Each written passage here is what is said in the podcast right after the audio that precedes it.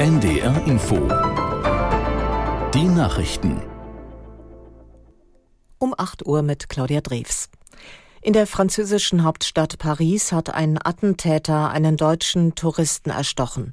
Zwei weitere Menschen wurden verletzt, wie Innenminister Damanin mitteilte. Aus Paris Stefanie Markert. Der Deutsche war mit seiner Frau an der Brücke Bir Hakeim unterwegs. Er litt einen Herzstillstand und konnte nicht wiederbelebt werden.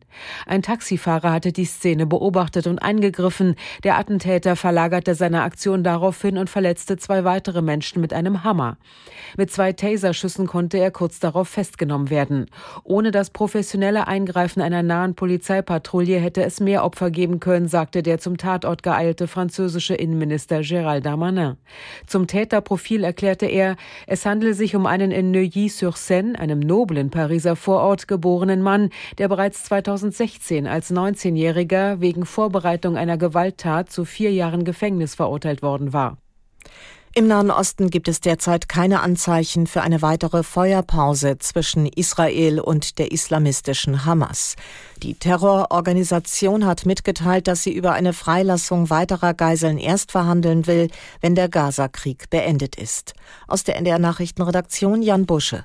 Bis Freitag früh hatte eine mehrtägige Feuerpause gehalten.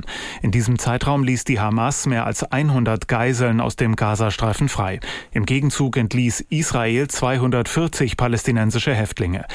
Die israelische Regierung sagt, dass wohl noch immer mehr als 100 Menschen in der Gewalt der Hamas sind. Gestern Abend demonstrierten in Tel Aviv Zehntausende dafür, dass diese Geiseln freikommen. In der Stadt gab es erstmals seit der Feuerpause wieder Raketenalarm. Im Zentrum von Tel Aviv waren dumpfe Explosionen zu hören. Nach dem heftigen Wintereinbruch in Südbayern normalisiert sich dort langsam die Lage. Der Flughafen München nahm heute früh wieder seinen Betrieb auf. Es werde aber weiter zu Einschränkungen kommen, hieß es. Auch im Zugverkehr gibt es noch Probleme. Laut der Bahn fahren bis 10 Uhr weiter keine Züge den Münchner Hauptbahnhof an. Außerdem müsse noch bis morgen auf zahlreichen Strecken mit Ausfällen und Verspätungen gerechnet werden. Von den verschneiten Straßen Südbayerns meldete die in der vergangenen Nacht nur noch kleinere Unfälle.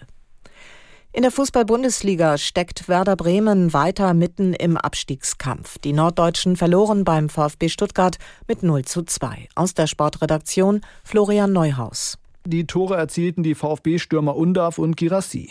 Nach der insgesamt enttäuschenden Leistung beträgt Werders Vorsprung auf die Abstiegszone nur noch zwei Punkte.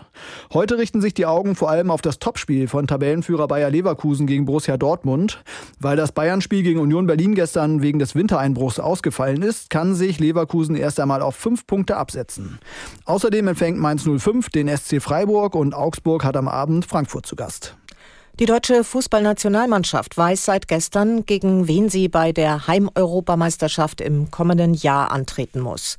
Wie die Auslosung in der Hamburger Elbphilharmonie ergeben hat, ist Schottland der Gegner im Eröffnungsspiel am 14. Juni in München.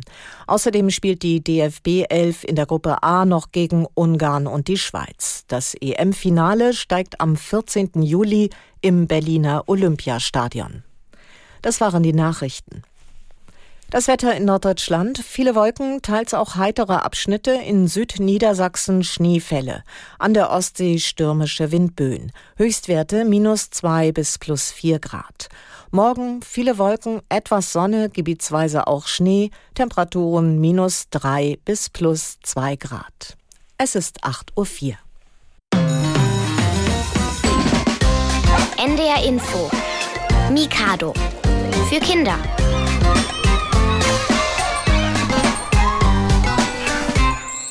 Ho, ho, ho. Es ist wieder Mikado mit Redezeit. Ich bin zwar nicht der Weihnachtsmann, aber immerhin Nikolai Zech.